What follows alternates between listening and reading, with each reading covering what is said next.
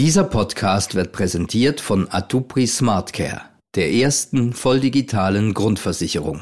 Atupri, der Gesundheitsversicherer. Okay. Mhm. Ähm, da fällt einem nichts ein. Genau. NZZ Megahertz mit Oliver Kramt sind und Jenny Rieger. Sehr gut, sehr gut. Die Stadt ist ja sozusagen sowas wie unser gemeinsames Wohnzimmer. Und das Mobiliar in diesem Wohnzimmer ist natürlich dazu gedacht, dass wir es benutzen und dass es diesen städtischen Lebensraum wohnlich macht. Aber es gibt auch bauliche Elemente, die sich gegen den Menschen richten. Defensive Architektur werden solche Maßnahmen genannt. Und von einem Beispiel dafür haben wir schon letzte Woche gehört. Da war Heiko Schmitz bei Olli zu Gast und hat erzählt, wie es ist, auf der Straße zu leben und wie es ist, wenn einem sogar die Architektur suggeriert, du bist hier nicht willkommen.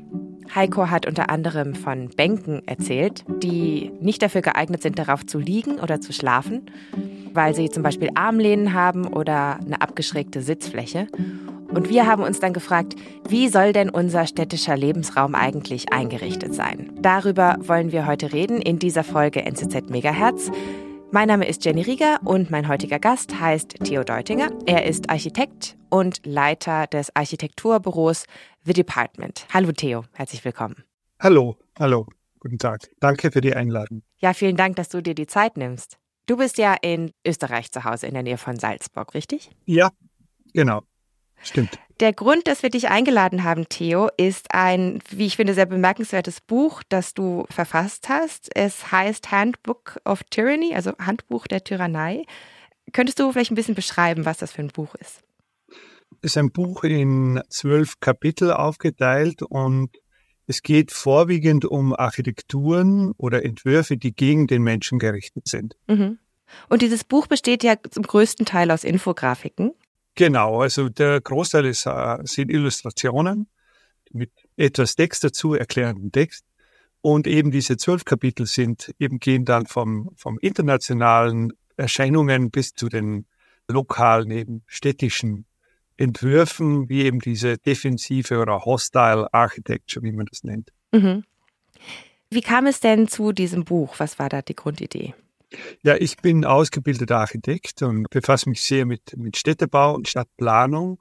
Ich hatte da ein persönliches Erlebnis in einer Enklave in Melilla. Das ist eine spanische Enklave zwischen Spanien und Marokko, wo eben Grundgebiete von Spanien noch in Afrika gibt. Und dann sind wir auf die Suche gegangen, wo es denn sonst noch so Entwürfe gibt, außer diesen sehr bekannten Zäunen, Mauern zwischen Nationalstaaten, die uns vielleicht viel näher sind. Und so sind wir auch auf Architekturen und Entwürfe in den Städten gekommen, mhm. die uns sehr, sehr viel näher sind als irgendwelche Grenzzäune. Ja. Könntest du diesen ja. Moment nochmal beschreiben? Das hattest du im Vorgespräch erzählt, wie du da diese Zäune gesehen hast und was dann deine Gedanken dazu waren. Ja, das war ganz absurd. Ich bin mit meiner Familie durch Marokko gereist mein Wunsch war eigentlich nach Melilla zu, zu fahren, auch diesen Übergang zwischen Afrika und Europa zu erleben, der eigentlich nicht möglich ist, mhm. weil Afrika und Europa sind ja getrennt durch die Straße von Gibraltar oder eben auf der anderen Seite, sagen wir auf der Ostseite, grenzt der Afrika an, an Asien und dort durch diesen historischen Umstand, dass es zwei Enklaven gibt, Melilla und Ceuta, die spanisches Territorium sind, grenzt da wirklich Afrika an Europa und an die Europäische Union. Und es war sehr, sehr absurd. Es waren sehr lange Reihen an dieser Grenze. Also sehr, sehr viele Menschen wollten da von Afrika nach Europa. Und wir mit unseren Reisepässen der EU hatten da eine eigene Tür oder Schlange, wo die ja völlig leer waren. Da hat, ist ja niemand angestanden. Niemand macht diesen Landweg und wir sind da einfach durchmarschiert an allen anderen Menschen vorbei und waren plötzlich in Europa. Mhm. Also plötzlich war alles europäisch, es war Cappuccino, Kaffee Latte.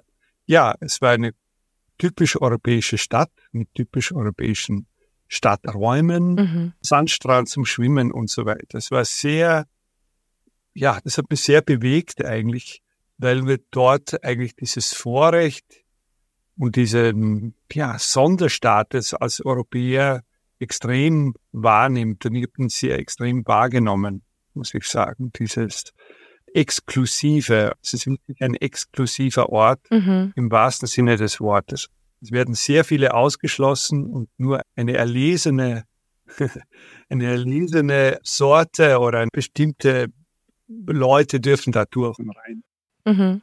Und eben abgetrennt sind diese beiden Welten durch ja, gebaute Strukturen oder die eben Kollegen von dir entworfen und gebaut haben. Ja, genau. Also es sind mittlerweile sind es drei Lagen von Stacheldrähten und Zäunen mit einer Höhe von bis zu sechs Meter, der mittlere, und die haben einen Abstand von drei Metern, wo dann Überwachungsautos und, und Überwachungspersonal das kontrolliert. Und genau, das sind enorme Strukturen, kilometerlang, die eben bestimmte Eingangstüren haben, durch die ich, ja, oder wir sind durch eine dieser Türen, ich glaube, es gibt vielleicht nur ein oder zwei Zugangsmöglichkeiten, sind wir hindurchgegangen. Das ist wie, fast wie eine mittelalterliche Stadt. Mhm. Dann kommen wir doch mal zurück nach Festland Europa und die klassische europäische Stadt, sag ich mal, oder die wir irgendwie alle aus unserem Alltag kennen. Es gibt in deinem Buch auch einen Abschnitt über defensive Architektur und diese, diese Art der Stadtgestaltung. Und ich wollte mal so ein Zitat rauspicken aus einem Artikel aus der Financial Times über Bänke wo es eben heißt, dass die Bank, insbesondere die Parkbank, zum Symbol der demokratischen Stadt geworden ist, des freien, zugänglichen und gleichberechtigten öffentlichen Raums und dass sie auch ein privater Ort ist in der Öffentlichkeit, in dem es akzeptabel ist, nichts zu tun, nichts zu konsumieren, einfach nur zu sein. Aber eben, also wie wir in unserer Stadttour ja gemerkt haben, sind Bänke eben auch gestaltet, dass man nur auf bestimmte Arten und Weisen einfach nur sein kann, oder? Ja, eben genau. Also die Bank an sich ist ja schon ein Entwurf, wird an den Körper angepasst. Es gibt eine Sitzfläche und eine, eine Lehne meistens. Also das ist schon ein bestimmter Ort, der uns darauf hinweist, hier, hier kann man sitzen. Also man, man setze, könnte sich am Boden hinsetzen auf Stufen. Das wird geduldet, aber nicht gern gesehen. Also man schafft ja schon einen Ort, wo man sagt, setz dich bitte dorthin, setz dich dorthin. Mhm. Und dann wird eben mit verschiedenen Maßnahmen wie mit Zwischenlehnen, die zum Teil auch man das sagen, fast Social Washing, Aufstehhilfen genannt werden, weil man dann sich aufdrücken kann. Aber im Prinzip sind sie eigentlich, verhindern die das, das Hinlegen auf die Bank. Mhm. Ja, ich habe nachgeschaut, es ist in, in, in sehr, sehr vielen, in den meisten Städten ist es verboten, auf Bänken zu schlafen. In Wien gibt es bis zu 200 Euro Strafen ah, okay. und so weiter. Also mhm. es ist wirklich das ist geregelt durch die Campingverordnung. Also man darf nicht campieren in Stadtparks. Mhm. Das meistens betrifft es Stadtparks. Und durch die Campingverordnung ist auch das Liegen auf der Parkbahn geregelt und dementsprechend verboten. So eine Mittelstütze, die das verhindert, macht es der Exekutive natürlich leichter, weil dann kann man gar nicht dort liegen. Und Polizisten brauchen dann gar nicht einschreiten, weil es ja gar nicht möglich ist. Mhm. Also so durch Entwurf oder durch das Design etwas schon verunmöglicht, was das Gesetz eigentlich auch schon verunmöglicht oder, oder, oder ahndet. Aber trotzdem ist die Frage, wie sozial ist dann noch eine Stadt? Mhm. Für wen machen wir die Stadt? Und wie schränken wir uns selbst eigentlich ein? Mit Entwürfen, und die Frage ist, wie schlimm ist es, wenn da jemand liegt? Ja. Also, mhm. was ist das große Unheil, das uns da überkommt, wenn jemand auf einer Bank liegt? Mhm. Ja, ich habe mich eben noch gefragt, also ist es irgendwie auf eine Art freundlicher, eben solche baulichen Maßnahmen zu benutzen, die halt irgendwie so ein bisschen Verhaltensweisen diktieren oder, oder welche ausschließen, anstatt ein Verbotsschild aufzustellen oder sowas. Was ja dann irgendwie wie so explizit sagt, das darfst du nicht. Ja. Verbotsschilder sind natürlich überhaupt Schilder in der Stadt sind ja, ja, schauen nicht so schön aus und man, eben Verbotsschilder sind, ja, auch wirken die wahrscheinlich gar nicht. Da komme ich ja erst auf die Idee, dass ich mich hinlege. Also wenn da ein Verbotsschild stehen würde, liegen verboten, denke ich mir, ja, eigentlich könnten wir doch hinlegen. Gute Idee. also Schilder sind ja eigentlich auch oft Animationen, um etwas zu machen. Ja, es ist immer dieser Drang, den Raum zu regeln, also die, dieses Regelbedürfnis. Und das äh, geht dann sehr, sehr oft viel zu weit. Mhm. Dieses Bestimmen eines Vorgangs. Also man bestimmt ja auch schon genau, dass man dort sitzen sollte bei der Bank, was ja gut ist. Und es ist auch, gibt ja auch sehr viele, die die Bank nötig haben, um, mhm. um zu rasten. Ja. Man vergisst ja auch, dass Menschen einfach zum Teil auch schon mit dem Gehen Schwierigkeiten haben in gewissen Abständen eine Bank brauchen, ja. um überhaupt sich durch den Stadtraum mhm. bewegen zu können. Eben, das ist ja auch, kann man ja auch als Einladung verstehen. Genau. Mhm. Und ein Service und eine Freundlichkeit eigentlich. Ja. Mhm.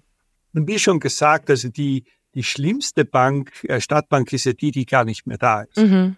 Im Vorgespräch haben wir das gesprochen, dass es war in den, eigentlich in den, glaube ich, in den 90er Jahren sind radikal die Bänke aus den Städten verschwunden durch den neoliberalen Ansatz, wie können wir äh, sparen, wie können wir unsere Städte effizienter gestalten. Und die nicht vorhandene Parkbank oder Bank in der Stadt ist die günstigste. Mhm. Die braucht man zuerst mal nicht kaufen, dann braucht man sie nicht streichen, man braucht auch den Müll nicht wegräumen unter der Bank, auf der Bank. Also keine Bank ist für die Stadt fantastisch, dann hat man keine Unterhaltskosten und das Problem scheint gelöst. Nur hat man dann doch auch noch Bürger, die auch irgendwo sitzen wollen. Mhm. Es hat dann doch Protestbewegungen gegeben für Bänke. Und also es war ein radikaler Umschwung von dieser sozialen Stadt in den 70er Jahren. 60er, 70er Jahren war die Stadt wirklich entworfen als sozialer Ort zu diesem Gedanken der Stadterhaltung. Wie können wir die Erhaltung unserer Städte so günstig wie möglich machen?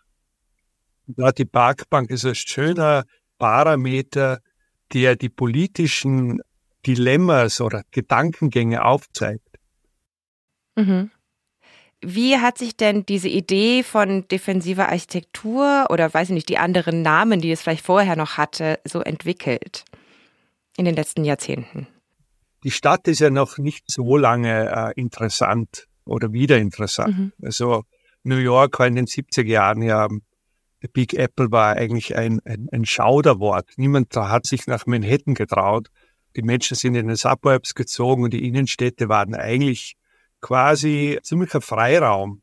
Aber erst wie die Leute und die wohlhabenderen Leute die Innenstädte wieder entdeckt haben, ist plötzlich die Innenstadt zum Konfliktort geworden. Also zwischen diesen Wohlhabenden, die sich dort ansässig gemacht haben, auch Geschäfte, die teure Waren verkaufen und den Stadtbewohnern, den durchschnittlichen Stadtbewohnern. Also plötzlich ist sind Konflikte entstanden zwischen Jugendlichen, die vor den, vor den Läden abhängen oder Obdachlosen, die eben auf den Straßen schlafen und sagen wir mal Geschäften wie äh, Gucci, Prada, Louis Vuitton und so weiter. Das ist, sage jetzt mal, Extremsituation. Mhm. Das sind eben äh, Konflikte zwischen ökonomischen Interessen, wo man Waren zu hohen Preisen verkaufen will und aber das, der Stadtbewohner, die Stadtbewohnerin diesen Bild nicht entspricht. Und so sind Konflikte entstanden und ausgetragen worden. Das hat sich eigentlich in den 90er, Nuller Jahren extrem zugespitzt. Genau, es gibt ja auch etwas, das Broken Window Phänomen heißt, oder? Ja, das ist vor allem in glaube Detroit untersucht worden das ist dieses Phänomen des Broken Windows, des eingeschlagenen Fensters. Und da ist man draufgekommen, wenn das jetzt, wenn es ein eingeschlagenes Fenster gibt oder, oder zwei in einem Straßenzug und man das nicht sofort repariert, dann ist es möglich, dass dieser Stadtteil kippt und plötzlich alle Fenster eingeschlagen sind und mhm. ein Stadtteil sehr schnell verwahrlosen kann.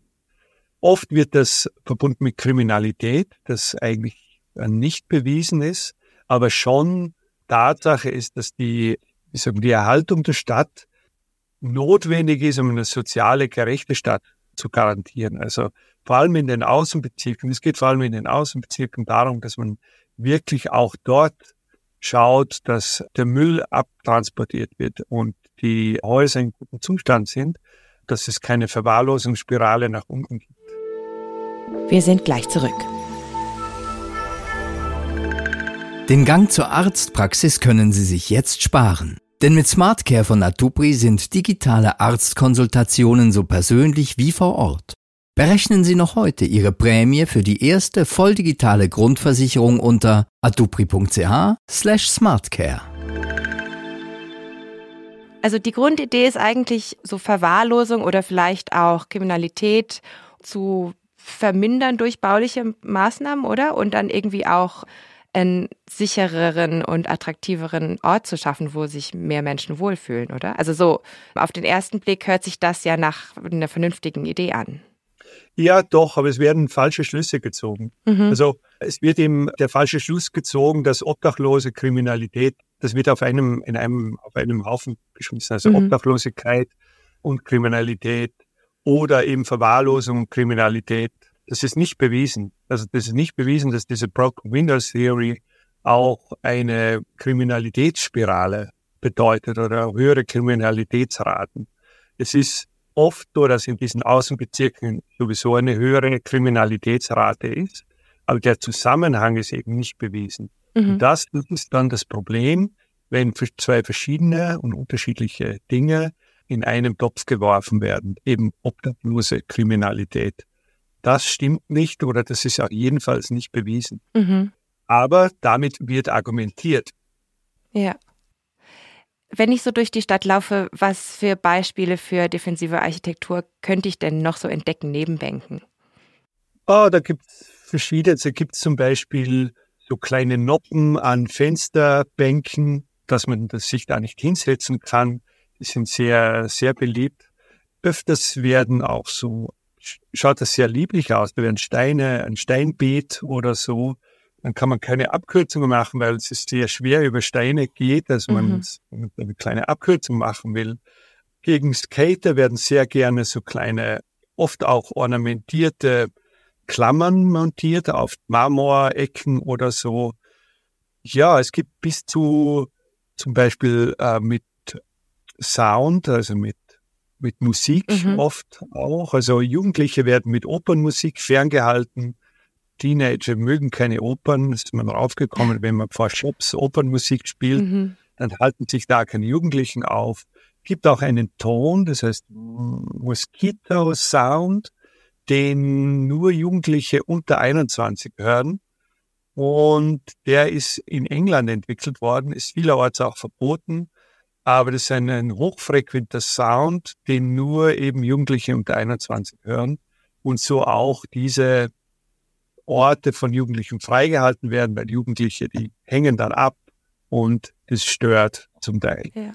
Also es gibt die wildesten Versuche, um diesen Stadtraum zu regeln, aber auch eben um, ja, es gibt, wird dann sehr, sehr oft pauschalisiert, wie Jugendliche, ja, ja. mögliche Gefahr oder möglicher ja mögliche Zusammenrottung heißt es dann so. Mhm, ja. ja. also die sind dann irgendwie da und zusammen und laut und vielleicht trinken sie Alkohol und ähm, ja.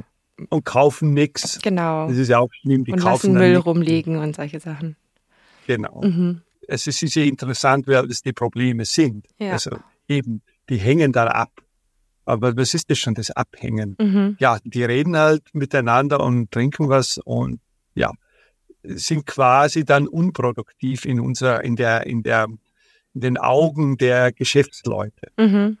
Das ist ein sehr absurdes Denken, wenn man jetzt äh, über Stadt denkt, dass Stadt doch ein, ein Lebensraum für alle sein sollte, das Idealbild, und dann solche Maßnahmen dagegen gesetzt werden.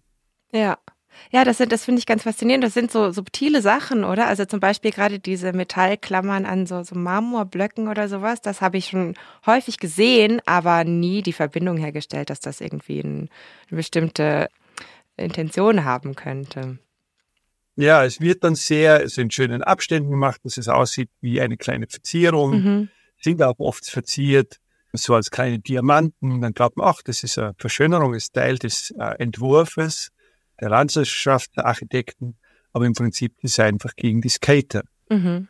Und eben Skater würden ja auch im Prinzip den Stadtraum beleben, die Stadt als Spielfläche, ja. die Menschen als spielende Menschen, als Homo Ludens, die den, den Stadtraum beleben. Aber das wird eben nicht so gesehen oder auch eben nicht zugelassen. Ja. Ja, also ich, ich, jetzt frage ich mich gerade so ein bisschen, wie entstehen denn solche Designs, oder? Weil, also mein Bild von einem Architekturstudium ist so, dass man halt sich hauptsächlich damit befasst, wie man schöne Räume, schöne Gebäude gestaltet, wie man besonders menschenfreundliche, nutzbare und ästhetische Dinge quasi herstellt, oder? Und das ist dann aber eigentlich nur eine Seite der Medaille und irgendjemand muss auch da die unfreundlichen Sachen machen. Ja, Mhm. Also im Studium bin ich auch nie damit konfrontiert worden. Das ist ja mhm. auch relativ schockierend, wie, also das Studium ja, war ja wirklich so, man, wir, wir entwerfen für, für die Gemeinschaft, für uns alle, sozialer Wohnungsbau und so. Und dann kommt man, dann beobachtet man aber die Realität, wie sie gebaut wird oder wie Städte entwickelt werden. Und dann trifft man doch auf diese Dinge, die Kollegen von uns oder wir als Architekten auch entwerfen auch solche Aufträge werden vergeben und werden darum gefra dafür gefragt, solche Dinge zu entwerfen. Wir, wir machen das anscheinend. Also, mhm. äh, wir, wir widersetzen uns da anscheinend nicht. Ja, ist das, das irgendwie?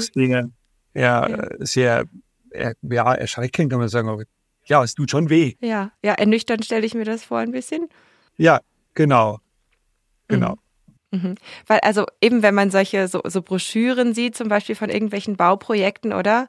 Und da sind irgendwelche öffentlichen Räume zu sehen oder Plätze oder Parks oder sowas, dann sind ja dann immer silhouettenhafte Menschen, die verschiedene Dinge tun. Also es sind immer so belebte Räume, wo sich alle wohlfühlen und irgendwie alle willkommen sind.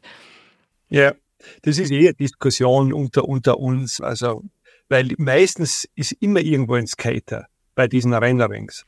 Also meistens irgendwo im Hintergrund, im Vordergrund ein Skater, die Kinder spielen in den Grünflächen, alle sind happy und so. Und in der Realität gibt es dann den Skaterschutz.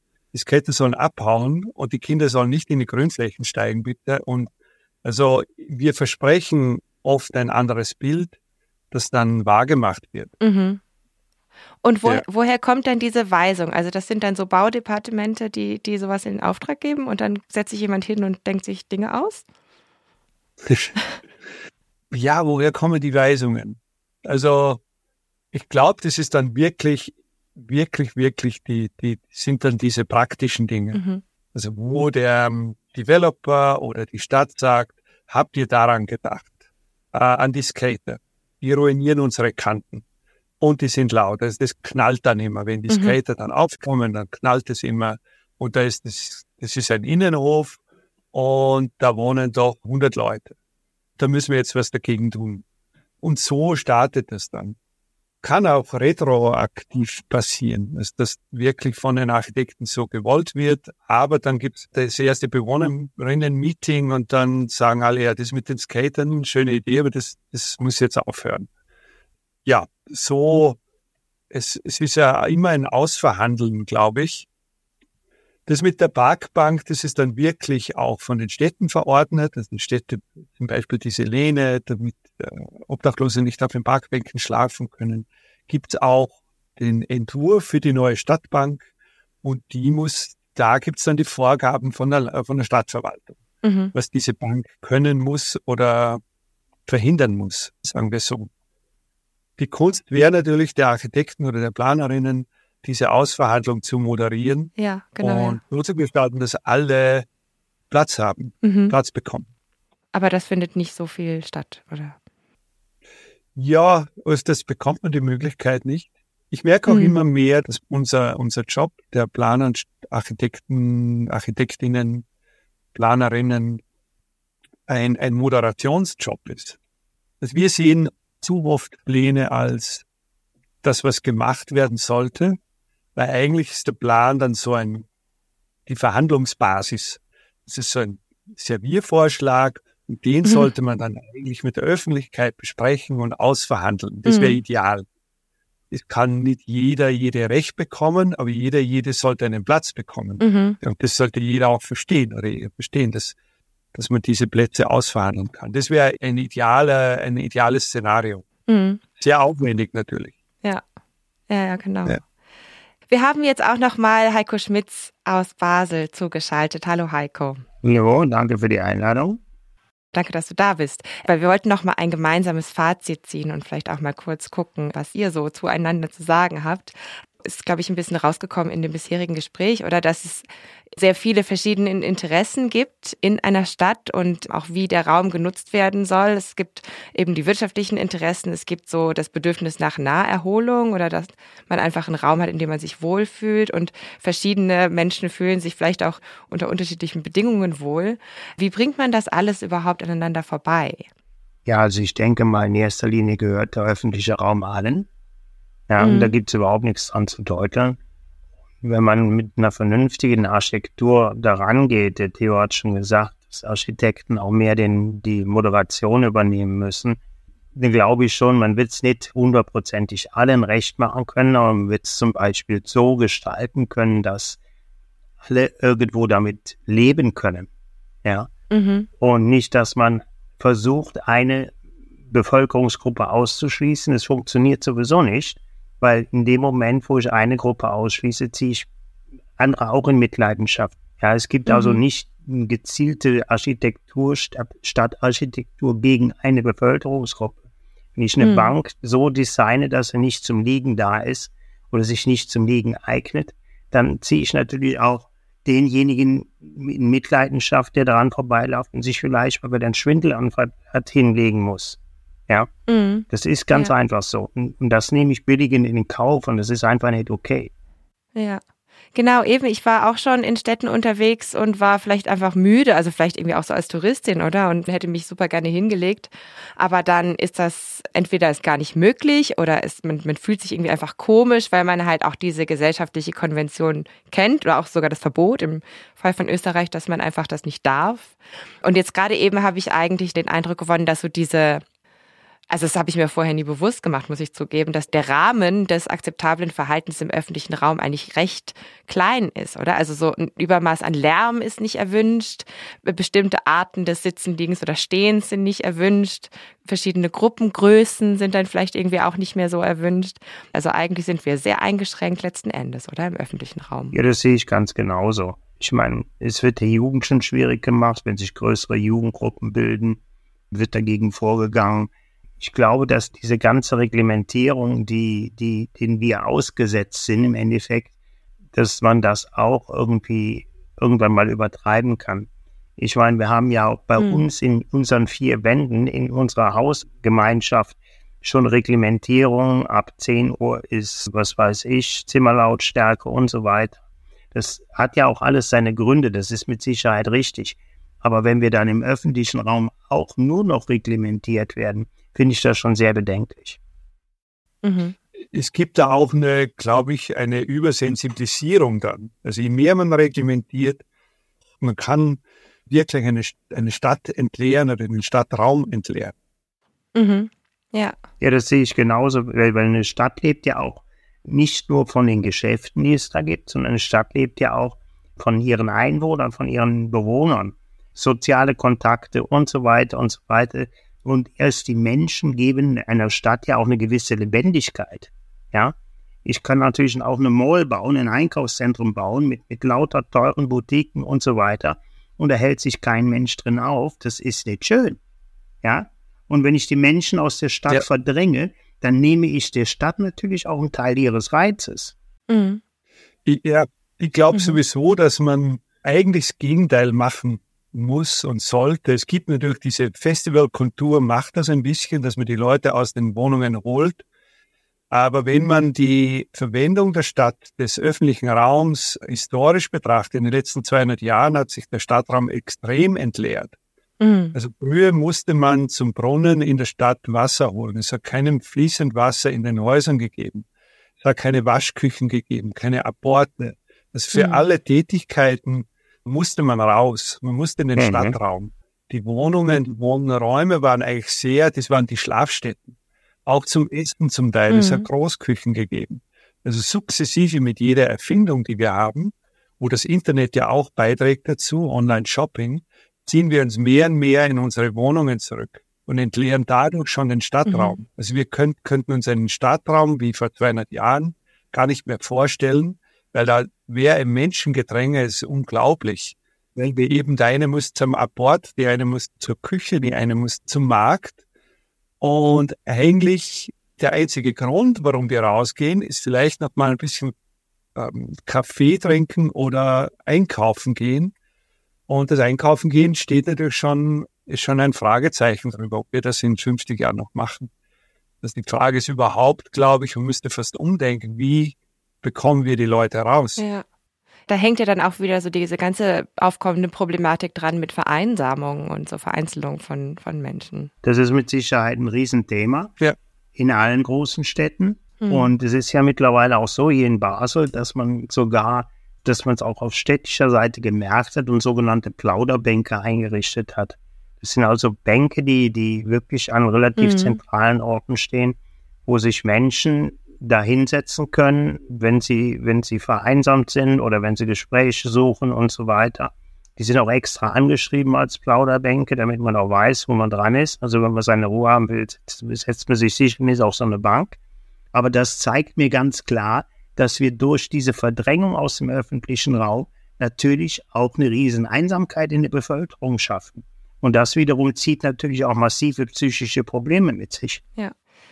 Was würdet ihr denn, also Theo, vielleicht erstmal du, wie könnte so ein menschenfreundlicher Ra öffentlicher Raum denn aussehen? Also was würdest du anders machen, wenn du die Planungshoheit hättest?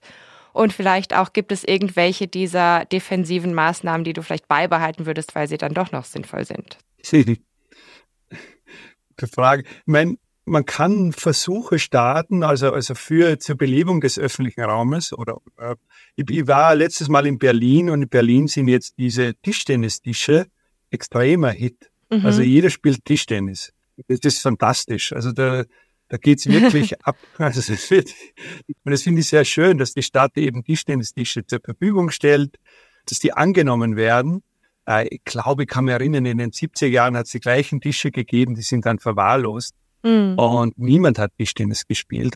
Aber es gibt halt so, sagen wir mal, Wellen des Interesses und dass man diesen nachgeht und auch wenn man weiß, okay, das ist vielleicht in zehn Jahren wieder vorbei, das Tischtennis spielen, aber dass man doch als Staat sagt, wir stellen das zur Verfügung und dadurch begeben sich die Leute in den öffentlichen Raum, dass sich alle in diesem Raum finden können. Mhm. So wäre die ideale Stadt, dass wirklich jede, äh, alle Nutzergruppen sich dort finden können. Es gibt auch diese Barbecue-Flächen in den Parks, wo sie auch alle Kulturen finden. Also die türkische Kultur, die surinamische Kultur, also in, in Rotterdam habe ich das beobachtet. Da haben sie alle Stadtbewohnerinnen mhm. im Park getroffen und man hat auch die, man ist durch diese Geruchswolken der verschiedenen Kulturen gegangen. Man hat genau gewusst, ah ja, da kochen die das und die das. Irrsinnig schön, dass das so funktioniert, eine, eine städtische Großküche. Welche Maßnahmen beizubehalten sind, da fällt mir jetzt. Ich würde Zebrastreifen, finde ich zum Beispiel sehr mhm. gut. Das funktioniert irrsinnig ja. gut. Zebrastreifen. Finde ich sehr schön. Da malt man ein paar weiße Striche rauf, international erkannt und man weiß, die Fläche, mhm. die ist zum Drübergehen. Mehr oder weniger sicher. Ja, auch der Name ist schön. Es gibt so Dinge, die haben sich einfach erwiesen und es funktioniert gut. Mhm, ja. Heiko, hast du da noch? Ja, ich würde auch sagen, was der Theo gesagt hat, das ist natürlich das Idealbild einer Stadt. Ja, so, so Garküchen im, im öffentlichen Raum bedeutet da natürlich auch, dass die Leute ihre sozialen Kontakte pflegen. Ich glaube, was nebst der, der Architektur sich auch ganz klar verändern muss, damit ein Zusammenleben im öffentlichen Raum, im städtischen öffentlichen Raum möglich ist. Wir alle müssten ein bisschen an unserer Toleranzschraube drehen im anderen mhm. gegenüber, glaube ich. Mhm. Ja, das ist, ist eine ganz, ganz wichtige Sache.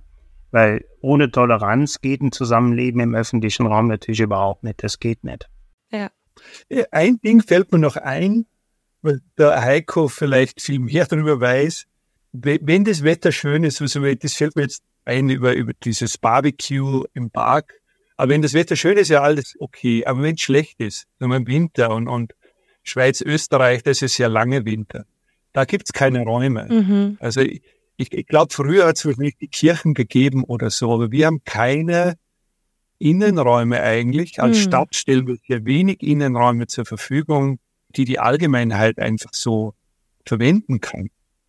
Und öffentliche Innenräume wären schon mhm. auch, glaube ich, sehr, sehr wichtig. Konsumfreie Räume. Ja. Das sehe ich ganz genauso. Gerade im Winter ist es natürlich für Obdachlose sehr, sehr schwierig draußen. Und da eben auch Räume zu schaffen, Innenräume, konsumfrei, wie der Theo schon sagt, das wäre natürlich auch ein, ein großes Anliegen, ja. Theo Deutinger, Heiko Schmitz, vielen, vielen Dank, dass ihr beide da wart. Ja, danke auch. Ja, danke auch. Ich fand das jedenfalls einen sehr, sehr spannenden Einblick und ich glaube, ich werde jetzt wirklich künftig die Stadt ein bisschen mit anderen Augen sehen. Ja, und vielleicht auch mal Tischtennis spielen gehen oder so, ein bisschen, bisschen mehr Zeit in unserem städtischen Wohnzimmer verbringen. Und das war's für heute mit NZZ Megahertz. Ich bedanke mich vielmals fürs Zuhören. Mein Name ist Jenny Rieger und wenn ihr uns irgendwie eine Nachricht schicken möchtet mit Lob, mit Kritik, mit Vorschlägen, mit Feedback, dann könnt ihr das sehr, sehr gerne tun. Und zwar an megahertz.nzz.ch oder ihr könnt uns auch eine Nachricht über Instagram schreiben. Unser Handle dort lautet nzzmegahertz. Dort haben wir übrigens neulich eine sehr nette Nachricht bekommen von Anja, die uns tatsächlich auf Spaziergänge durch den Dschungel in Singapur mitnimmt, was uns wirklich extrem freut. Sehr, sehr aufregend finde ich das. Sie hat uns sogar Fotos geschickt von ihrer Spazierroute mit Bananen, Bäumen und allerlei Pflanzen, die es in unseren Breiten nicht so häufig zu sehen gibt. Also Anja, vielen, vielen Dank. Und wenn ihr Lust habt, uns vielleicht auch mitzuteilen, was ihr macht, während ihr den Podcast hört oder wo ihr da seid, dann freuen wir uns sehr über eure Nachrichten. Nächste Woche hört ihr an dieser Stelle wieder den unvergleichlichen Oliver Kamenzind. Ich hoffe, ihr schaltet dann auch wieder ein. Bis dahin wünsche ich euch eine ganz wunderbare Woche. Bis dann.